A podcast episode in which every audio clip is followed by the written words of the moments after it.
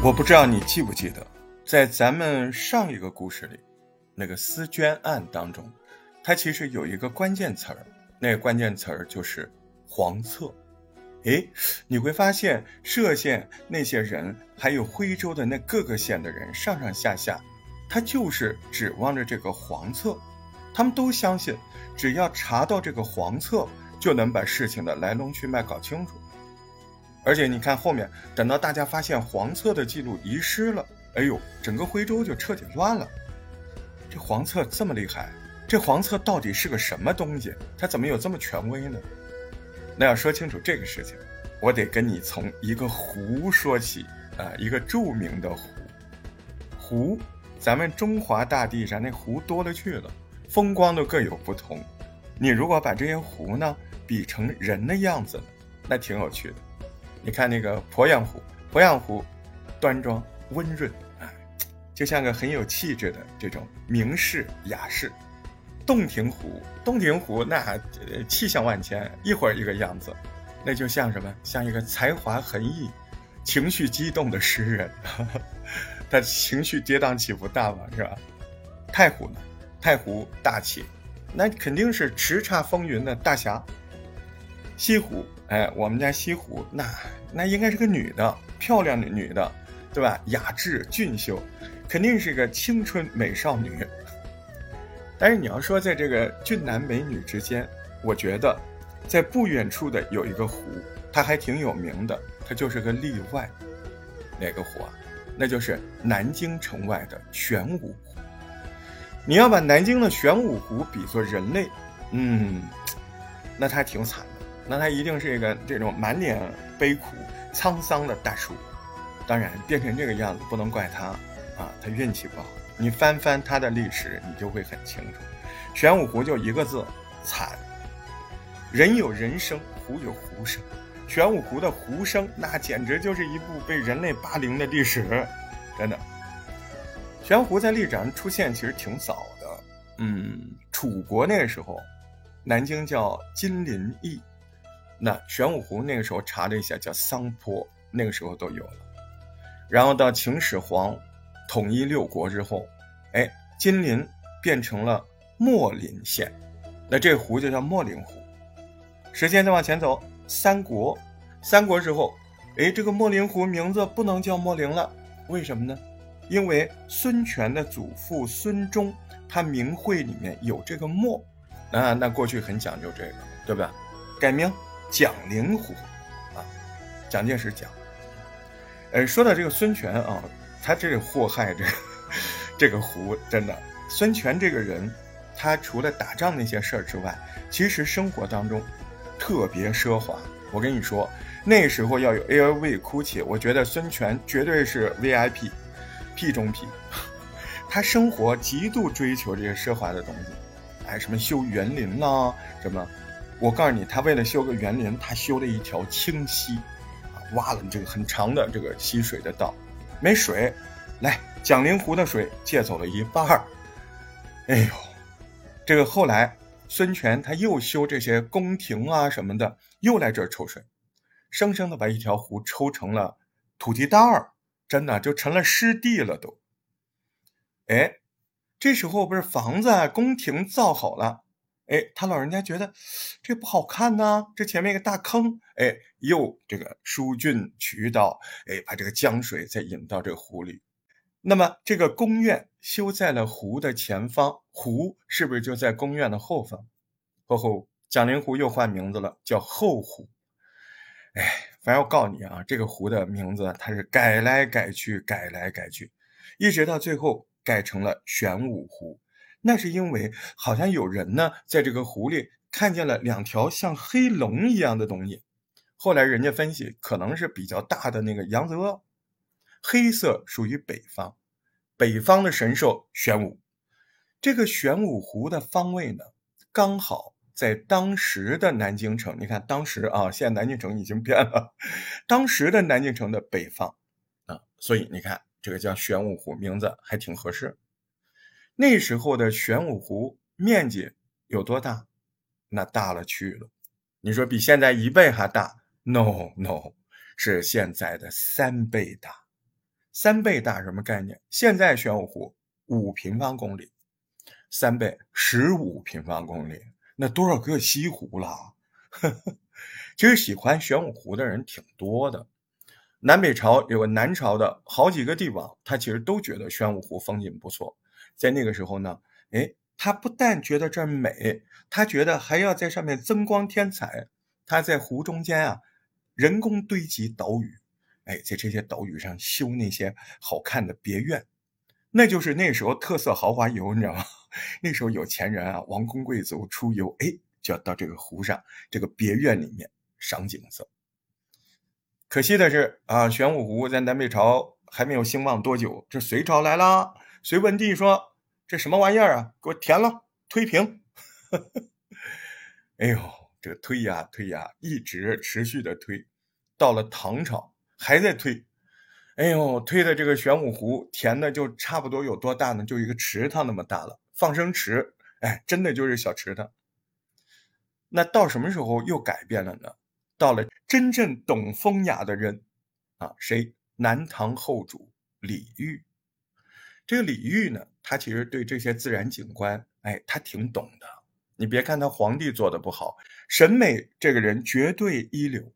在李煜的这个安排之下，玄武湖，哎，又重新修理，重新疏浚，勉勉强强恢复了往日的风采。但是你别高兴，玄武好日子没过几天。更大的克星来了啊！这个对手厉害着呢，这个人不是一般人，这就是历史上的千古名臣王安石。你说王安石怎么不是挺好的一个人吗？王安石是个出名的务实主义者，特别务实，所以当他到了玄武湖旁边办公的时候，哎。他一抬头，他看见玄武湖的美景，他就闹心，他就心烦。为什么？他想的都是人民的疾苦，他想的都是老百姓吃不吃得饱，今年粮食够不够用。他心里想的那不是湖水，那就是稻田，稻田，稻田。他就上书，哎，给皇帝，他说要不把这么大的湖水啊给排空了？你看这多好的农田呢！哎，皇上觉得这对呀，哎，同意了。玄武湖就这样再次被人类干掉了。其实你别怪王安石啊，王安石人家初衷是好的，但是他有没有犯错误？真有，他忽略了玄武湖对南京这座城市排水功能所做的贡献。玄武湖没了，这城市一下雨就涝，这个麻烦从宋朝延续到了元朝。哎，在元朝的时候都不得不。哎反复的去修去搞，才让这个玄武湖重新恢复了一些。最得信的就是时间来到了大明朝，朱元璋他定都了南京应天府，对吧？他就着手重新对玄武湖做了一个改造。这个改造就大了，啊，这个改造基本上能恢复到原来的三分之一，对，也就是现在我们看到的。五平方公里的这个格局，这也算不错了，啊，后湖，玄武湖啊，不管它叫什么名字，他此刻自己很高兴，这个湖，他觉得自己终于有资格能重新叫湖了，又可以过上好日子。但我告诉你啊，玄武湖啊，玄武湖，你太天真了，他怎么能想到啊？朱元璋修这个湖是修了，但是。突然下了一道非常离奇的命令，封湖，封掉，把这个后湖，也就是我们知道的玄武湖封湖，封湖很正常啊，对吧？可能就一段时间呢，啊，你以为是短暂的管制是吧？那你可没想到，这一次封掉这个玄武湖，持续了三百年之久。也就是说，整个明朝从这个命令之后，这个湖。从来没有对外开放过，三百年呢，两百多年，将近三百年。哎，这个湖在大明朝的时候，那就是神秘的军事禁区，非常神秘。这个湖里究竟在明朝的时候藏着什么秘密呢？啊，要把这个命运如此多舛的这个湖封这么久呢？哎，朱元璋下令封的湖，那自然跟他有关系嘛，是不是？他肯定是有很大的烦恼，他才要干这件事。朱元璋有什么烦恼？朱元璋他打了天下，建立了明朝，做了皇帝，接下来他就要治理天下了呀。嘿，然后他很快的发现，这治理天下，这好像比打天下还难啊！这绝对是个技术活。因为治理天下，它有个前置条件，你得了解它吧，你得了解天下吧，不是说你这个天下有多少土地在那儿，这土地就自然而然都是给你生产粮仓的，是不是？朝廷你永远只能管自己知道的、有记录的这些人口、这些田地。对于皇帝来说，那这个天下就好像是被一团迷雾笼罩的。你能吹散这个多少迷雾？实际上，你才拥有多大的天下，是不是？怎么了解天下？那拿今天的话来说，户籍大数据呗，啊，跟大石头干的工作 有点相近啊。你看，从历史的潮流来说，一个政权掌握的户籍数据越详细，天下就越透明，统治就越稳定。所以你看，我们总能看到每个朝代它经历变更之后。皇帝下的第一个命令永远都是来统计天下，修造版籍，这什么意思？那不就是摸清楚户籍，对吧？这个事儿好像说起来不难，那说容易，它也相当不容易。户籍档案本身有一定的继承性，如果你前头赶上一个靠谱的这个政权、这个王朝啊，规则完备，资料完整，那你就能省好多事儿。举例子啊，比如你说刘邦，刘邦那个攻了咸阳之后，你看那个萧何，萧何马上他就把秦朝的那个户籍档案，哎接管，靠着这批档案，他就迅速的了解了天下实际的情况，哪儿有人，有多少人，对吧？哪儿有地有田，那么哪儿有粮食有有金子吧？那么这样对他在后面跟项羽争霸的时候，他就占据了优势。再说，后来他建立了汉朝之后，他也是积极的参考了秦朝的户籍制度，建立起有效的管理体系，所以一下子汉朝还是不错的，搞起来。那你说，还有那个三国司马炎啊，魏、蜀、吴，那当时这三国他都沿用的是汉朝的制度，那三分归晋，哎。三家的户籍档案，来来来，直接合并，一分钟都不用烦，对吧？它都是同一个制度，都汉朝的制度沿用的。那现在一合并不就好了吗？哎，这就是幸运，这些幸运不是每个帝王都能有的。哎，比如我们今天聊的这位朱元璋，大明开国皇帝朱元璋，他的前任给他留下的就是一个稀烂的本子，就是一个让人抓狂的烂摊子。你要知道，元代元代在某些方面那绝对是个奇葩的朝代。元代的户籍体系那就叫一个字“粑粑”啊。那我们要认真的说啊，它其实元代的户籍体系叫诸色户籍，诸诸神的诸啊，色呢是颜色的色。这个诸色户籍，我说起来我嘴都痛，极其繁复。它什么？按照职业分的啊，好几十个这个名字品相。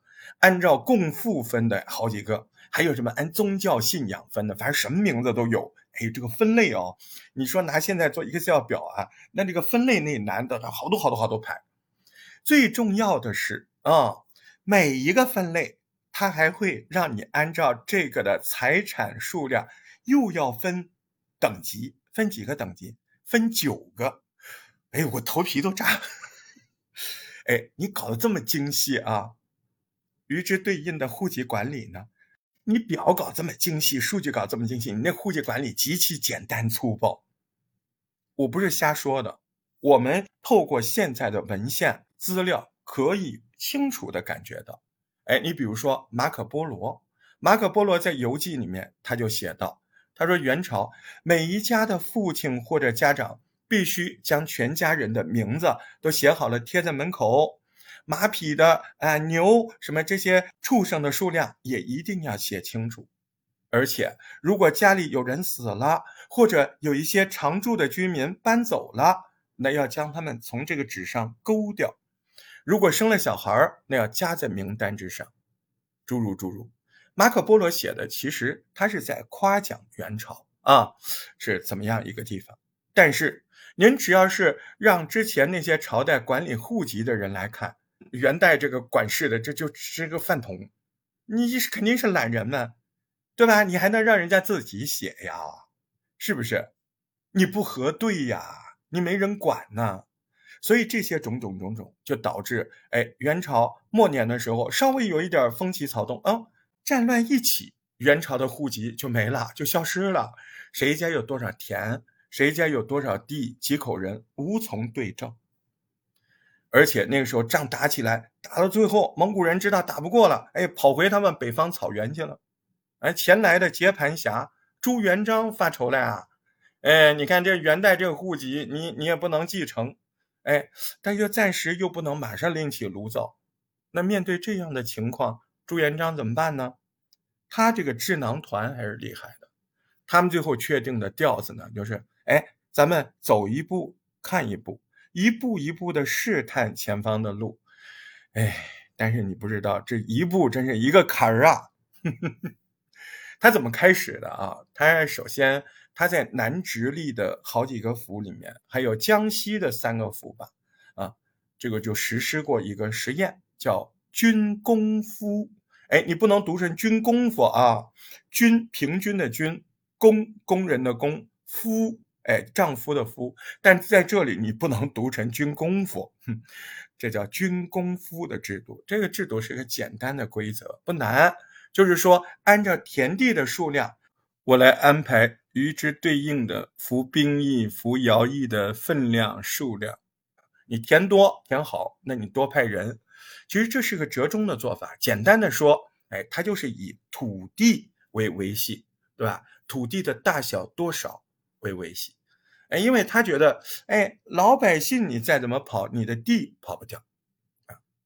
除此之外呢，朱元璋第一步还发布了诏书，诏书上说什么？哎，他这个诏书就很小心，他告诉各地方官员，原报抄袭原来的数据为定，不许轻易去修改。就是说，这个时候你还不要去动，别着急。朱元璋的想法是，人家元代是什么户籍，你现在还给这个人什么户籍，你不要慌着乱改。咱们的新户籍还没有建立起来，咱们先用旧的。目前咱们先稳住老百姓就好了。朱元璋这个方法是对，但是他心里也清楚，这个方法他只能稳住一小会儿，哎，稳不住几年的。所以呢，他还是夜里睡不着觉。这皇帝还是不好当啊！早晨一睁开眼就开始到处开会调研，最后在这个安徽宣城宁国府，上个节目也提到啊，这个地方挺神奇啊。最后是在这个宁国府找到一个方法，叫护贴法。那老百姓一听，高兴呢，哈，他盘算哈，心想这旧的田地，啊，官府现在不追究了，新的田地，哎，这官府还不征税，哎，这个皇帝换的好啊，那现在不占点便宜，那都对不起这新来的皇上了，是不是？所以那个时候，老百姓一拍脑门，全家来，赶紧拿起小锄头出去挖荒地去。对呀，这时候新开的荒地它不算税呀。那朱元璋就偷偷乐了。为什么？我仿佛看到他站在明城墙上，对那些出去挖地的人微微一笑。为什么？因为这样整个社会的生产力那可不就得到恢复了吗？朱元璋不想收那么多钱吗？当然不会。他想着呢。他之所以退一步，就是让你先动下来。他这不是为了以后能够征收更多土地的税吗？那毕竟现在互贴制度出来了呀，你每个人都跟图钉似的摁在那个地方，对吧？我我想查你藏多少土地，我以后我一句话功夫，哎，你们全家老底子我都给你掏出来了，我着什么急呀？是不是？这是洪武四年，那到了洪武十三年呢？你看洪武十三年几年过去了啊？朱元璋他就下了一道轻描淡写的旨，这个圣旨很轻描淡写，您品一品啊。这一年的圣旨说，洪武十三年开始，垦荒的土地可以不用交税。哎，哎，你品出来了没？啊，品出来了没有？他轻描淡写的把洪武四年到洪武十三年，不知不觉的，哎，那个土地算到国家税赋里去了。你看是不是？因为到了洪武十四年，朱元璋掐了掐，算了算日子，他觉得这户贴制度。第一次更新的日子来了，当然了，朱元璋他也没想着做简单的数据更新，人家要豪华版，对不对？人家要一次系统的全面升级。但是在大臣们这些马上要干这个事儿的人这，他们不乐观，哎，他们恰恰这这个事儿全面升级，你原来那么弄，我们都他妈差一点命都小命都没了，你这次还要全面升级。因为他们觉得，毕竟这个基层的啊，这些乡里县里跟朝廷之间，那总是有一道鸿沟的，这个跨越不了。面对大臣这些疑问呐、猜测，朱元璋老谋深算的笑了笑，他的眼睛就看向了江南的一个地方。这个地方现在叫湖州。原来在洪武三年，还不是四年啊，三年。洪武三年的时候，他就悄悄的在湖州府就搞了一个平替版、平行的试点工程。这个试点工程叫小黄册。从户帖变成黄色有什么变化呢？一个最重要的变化，它就是把徭役的统计加了进去。什么叫徭役？哎，在古代，百姓除了交税，你还要服徭役。徭役就是义务工，给朝廷免费打工。朱元璋规定，一百一十户百姓，一百一十个家庭，是一个里里外的里，哎，这不就好像一个乡嘛，对吧？但是这一百一十户这个里呢，他每年中间抽十一家、十一户去服这个徭役，哦，每年出十一户，一百一十户，十年一轮，对啊，他这个黄册里。就有一个大表格，这大表格上面就写清楚，今年到底哪几家已经服过了，今年要派哪几家去服这个徭役，哎，清清楚楚。简单的来说，之前的户贴那是户口本加土地证，现在的黄册呢，哎，那就是户口本、土地证再加上你们家为这个政府打工的这个排班表，这一下子全国多少人口、多少土地，能够交多少税，能够出多少劳力。都变得清清楚楚，这不行啊！那万一数据有谎报瞒报的怎么办啊？朱元璋他有创造性的设计了一个制度，这个他真的是聪明。这个在现在大数据里面也很重要。他什么制度呢？朱元璋就说要在黄册中的数字不能只写现在的数字，你要写历史数字。比如说人口。你不但要写现在的，你还要写清楚上一次填表造册时候的数量，这十年间增加了多少，减少了多少，现在又有多少？我不得不说，这个朱元璋有点数学天才，对吧？这样户贴的静态统计就变成了黄册动态管理。你想作弊没门儿，你想把这数据改了，哼哼，你想得美！官府马上调出从前的档案，一看就能对看出问题。这么一来，朝廷不止掌握了每一家每一户的现状，甚至是了解了你的过去，控制了你的未来。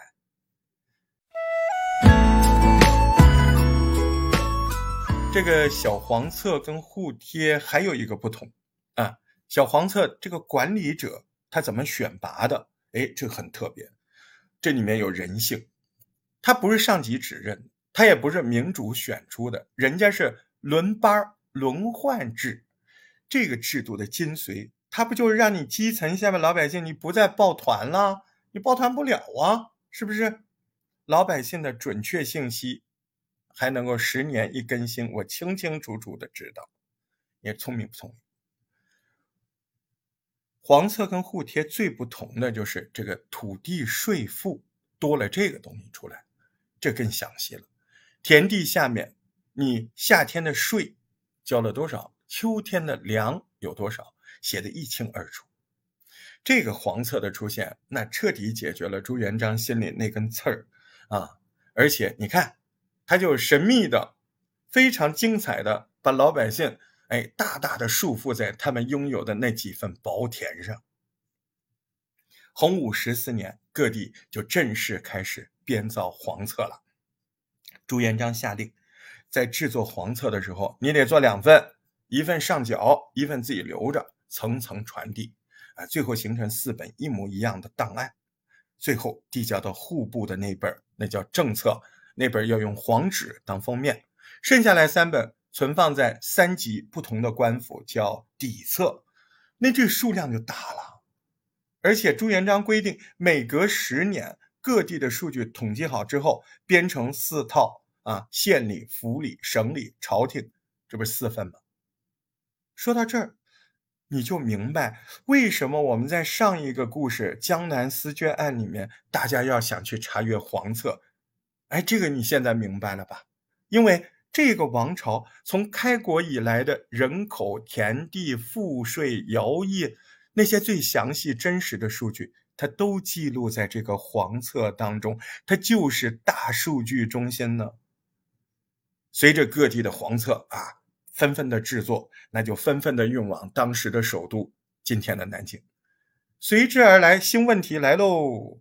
你说这个东西这么多，这些黄册到底应该放在哪儿呢？黄册本身数量就大，你十年一更新啊，旧档案你又不能扔。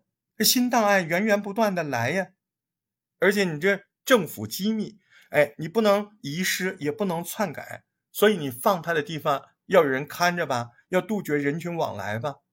还有一个最头痛的，哎，我一说你就明白，这玩意儿它是纸的呀，它是个易燃品呐，一旦有火星儿，那不都是一场梦了吗？是不是？所以放黄册的地方一定要足够大。啊，离这个皇宫还要近，好查呀，是不是？足够安全，不能够有火灾的危险。这怎么办？这放哪儿？朱元璋思来想去，他就看向了南京城外太平门外的这个后湖，也就是现在的玄武。前面我们说了，朱元璋突然封锁了后湖，封了三百年之久，那原因就是要放这个。黄册，后湖摇身一变变成了军事禁区。朱元璋把黄册存放在今天的南京的玄武湖这边，哎，这里四面环水，不用担心火灾，也不怕别人闯入。哎，这后面两百多年，玄武湖就成了大明朝的数据中心。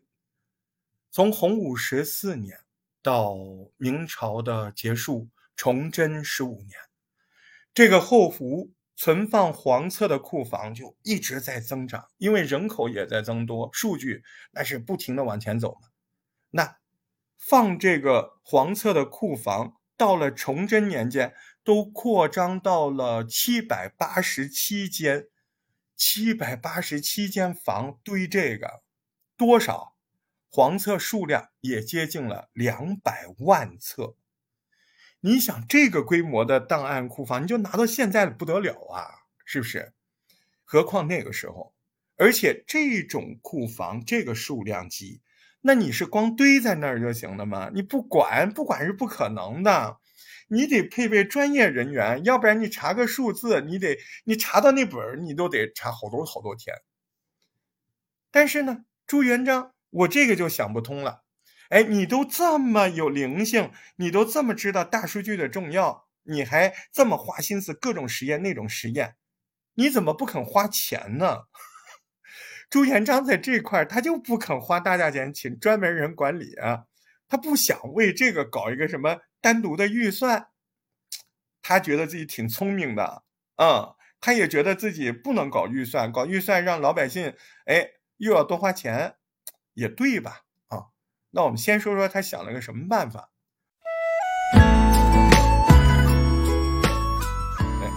他想的办法就是让国子监这个里面读书的大学生当免费劳动力。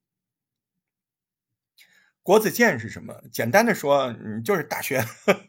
国子监就是当时呃收取那些没能考上这个进士之上的啊，考上大官的人，那这个就到这儿来上国子监。上的人他不叫大学生，叫监生啊，这不就大学生吗？哎，这个监生里面呢，有官家的，也有民家的啊，什么样的子弟都有。按理说，这些学生他进入了国子监，他就是等着升官，因为国子监它有一个流程啊，有一个实习。这个实习这件事儿挺诱人的。监生如果去实习了，一年期满了，表现好，朝廷就给你当个官儿。表现不好没关系，你回头你再到国子监再重新来过，重回学校还能重学。哎，你看这好不好？我告诉你啊，那个时候人家都削尖头，哎，把自己家孩子送到国子监去。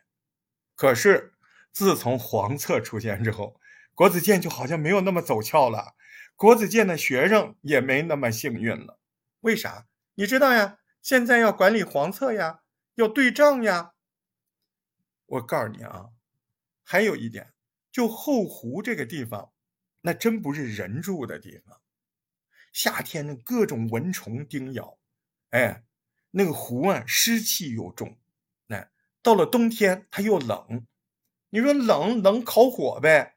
哎哎，你脑子呢？这儿能给你烤火？这是放什么地方呢？对不对？所以为了消防安全。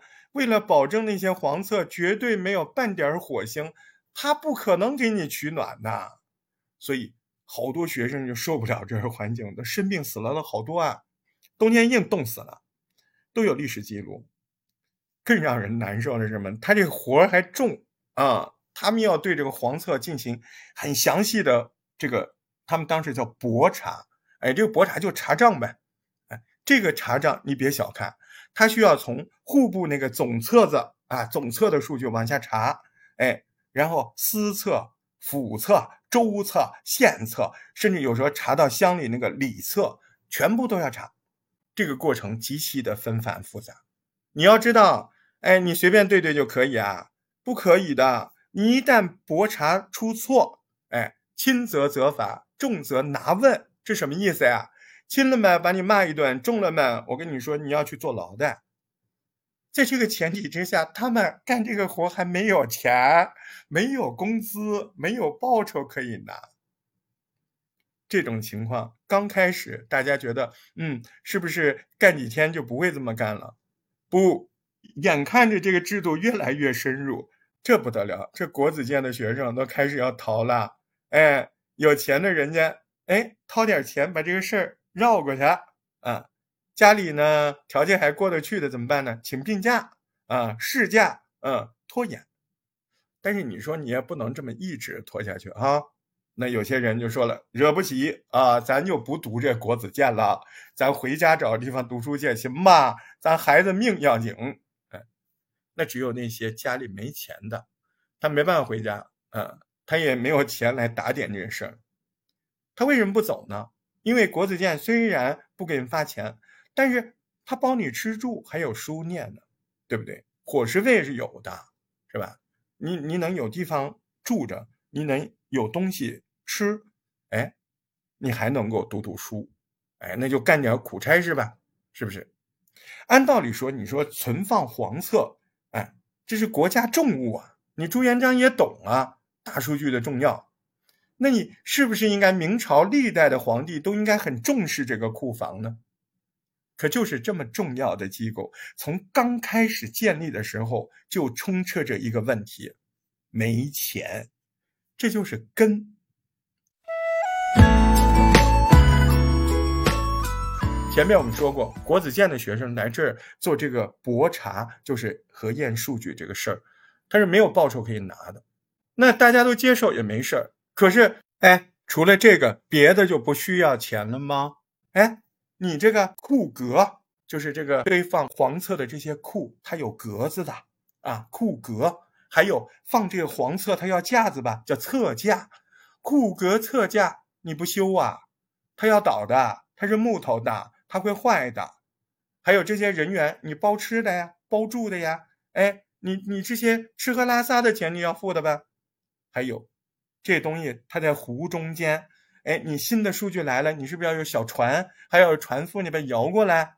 哎，你这船坏了不修啊？不买啊？那中间还有管理这个国子监的这些老师，这些是要付钱的。那这些都是要花钱的。你现在朝廷一分钱不给你，这日常工作怎么开展？说来也怪朱元璋，朱元璋其实呢，他不是不舍得，他还是想当个好皇帝。他总觉得开笔预算，其实最后都还是要堆到老百姓头上。这真的是他最初的想法。他觉得他开了一个历代王朝都没有的新部门，不应该多一个预算，不能有别的办法吗？他还真出了一个办法，当时朱元璋就说：“那这么弄呗，你看国子监啊，你这个学校机构对吧？你就负责官员晋升的相关支出，本来就该你付的啊啊！那你说现在接黄册，哎，多了一些事务，多了一些费用，没关系，你付这个官员和晋升的相关支出不够，我叫江宁、上元这两个县，哎，给你补，好不好？”哎那么笔墨纸砚这些文具，来来来，刑部、督察院你们负责好吗？没多少啊。那个什么库里的格子、册子的架子这些家具，来工部工部，哎，修理一下好不好？没多少事儿。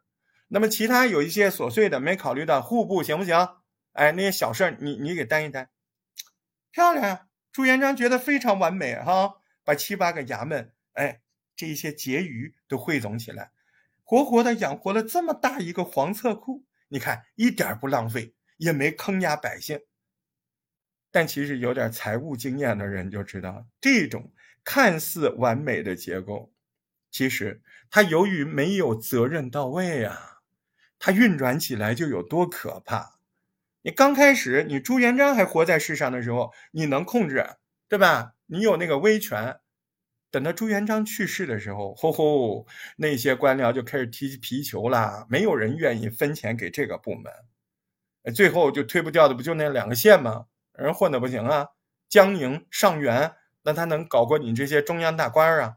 那就出呗，县城里哪能拿出来那么多钱？最后苦的不就这两县城老百姓吗？刚开始还能撑啊，但是每过十年就要这么干，那老百姓都负担不起啊。那怎么办呢？逃呗，哎，不在这个城市待着了，哎，讨饭去，到别的地方去，就流民了，对吧？到了正德这个年间，这两个县城真的就是撑不下去了。为什么？因为又到那十年一查的时候了，这城里都没什么人了。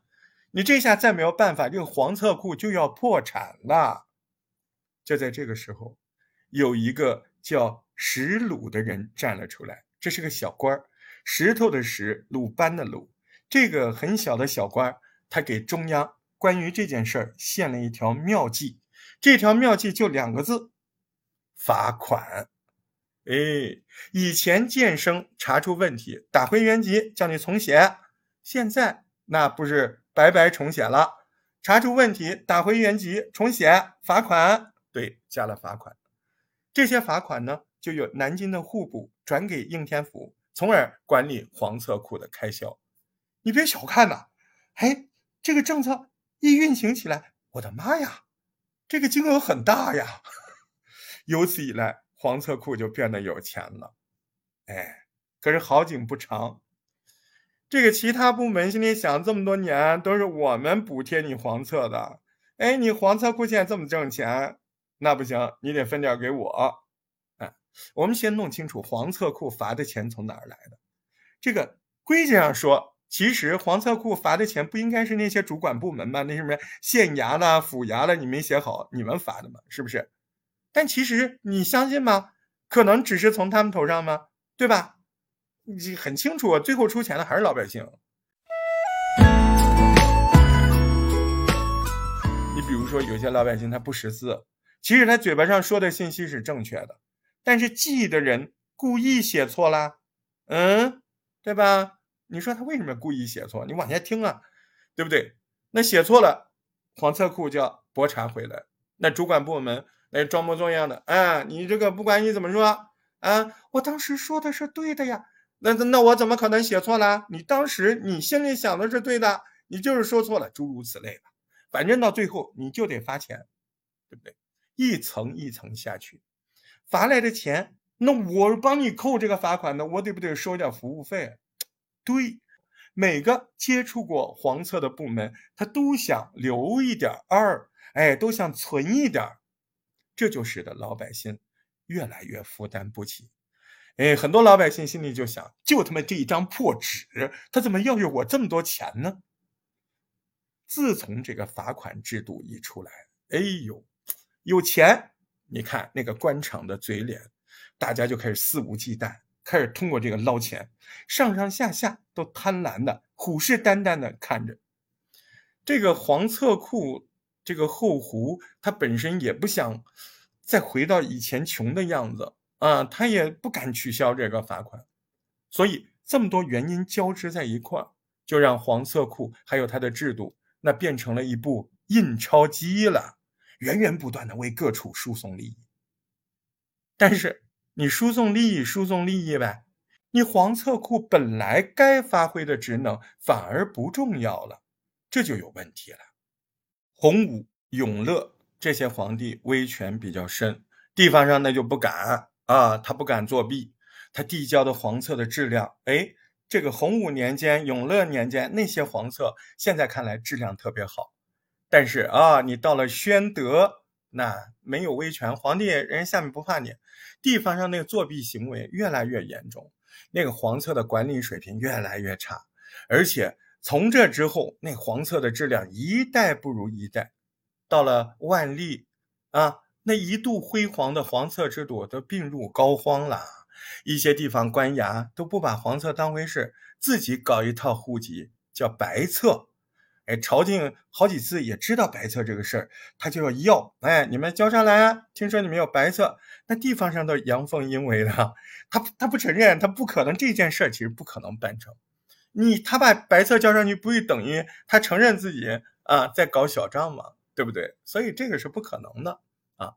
但是不管怎么样，黄册的威力越来越失效，在这个中央朝廷里面，整个天下它不再透明了。哎，数据不正确、不准确，那不就是模糊、扭曲了吗？那接下来会怎么样？那些大臣他也是有文化的，他也能看出来事儿。呃，在万历的十八年，有一个大臣叫徐长吉，他就警告过万历皇帝，他说：“你不要把黄册不当回事儿，黄册一旦失灵了，贪官污吏就会猖狂了，赋税徭役，哎，加了我们都不知道。”对不对？老百姓遭到欺压，生活就会越来越差，留下来那就是疲于奔命的讨饭呗，流民呗，躲呗。长此以往，你这个国家还能成为国家吗？大明的讨饭的人就会越来越严重。往深了说，那个后湖这个黄册库的混乱状况，它不是只是说黄册制度出了问题，它这个就是冰山露出水面的一角。这个大明已经是身患重病了。那些吸取老百姓身上血的人，那就是大明朝生病的主要原因。到嘉靖的时期，明代那就明显的亡国之相了。越往后，上上下态度越敷衍，那个龌龊的手段，我告诉你，层出不穷，花样百出。有些地方啊，做那个黄册，他故意选那个不好的纸；还有的呢，在纸张里面掺什么？掺甘蔗水，掺蜜糖水。那选不好的纸嘛，那脆，那纸质量不好，那一放嘛，那不就碎了，成灰了？那你说放甘蔗水呢？甜呐，吸引虫子呀，虫子一啃，那不就没了吗？到了发生那个丝绢案的隆庆万历年间，那个黄册制度更是啊，各种瞒报谎报，已经完全没有办法反映基层真实的情况了。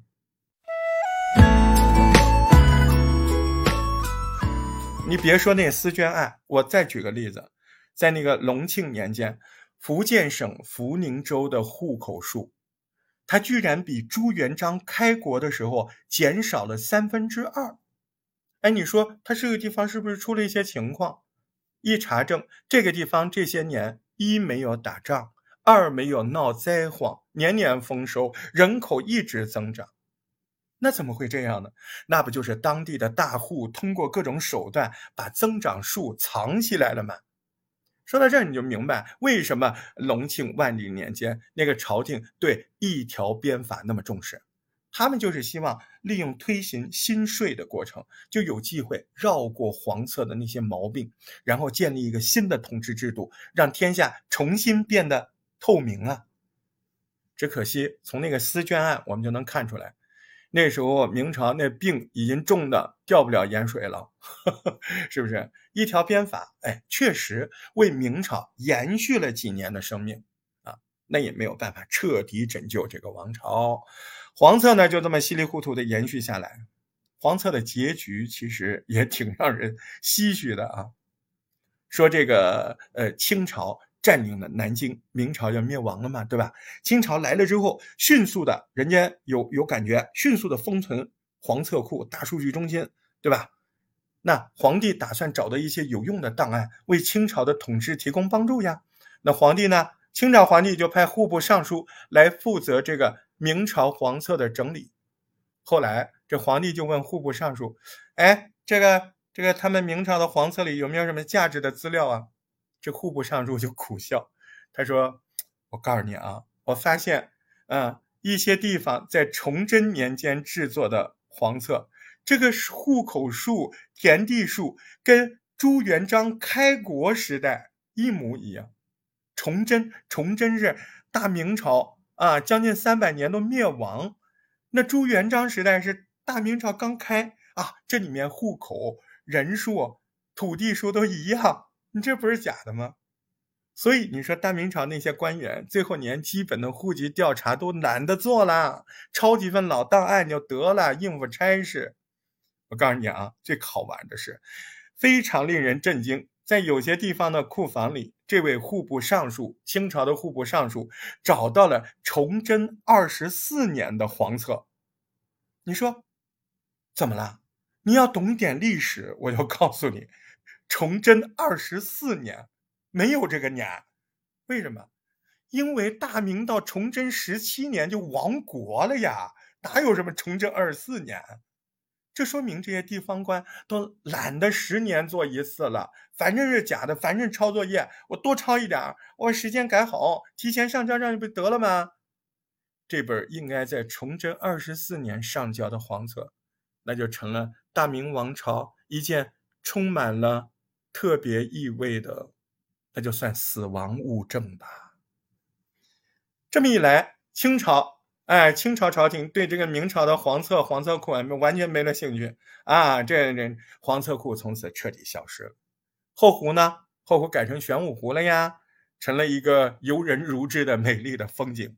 对于玄武湖来说，他想想自己被封禁的这三百年，那是不是就像做了一场漫长的梦啊？说到这儿，这本马伯庸显微镜下的大明第二个故事《黄册》，大石头就为你解读完了。丝绢案、黄册两个故事来龙去脉，那就展现了明代中后期整个国家机器，嗯，这种味儿。你如果把他的国家机器变成电脑的意思，那这不是不是一个故事是前台，一个故事是后台？一叶落。知天下秋，两个故事中的乱象，让我们感觉到明代历史中的问题，哎，是不是更直观了，更细致了？但是我们的故事还在继续啊！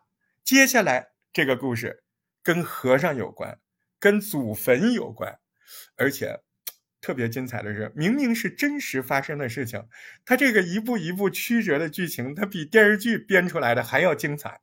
来，我们继续聊下去。啊。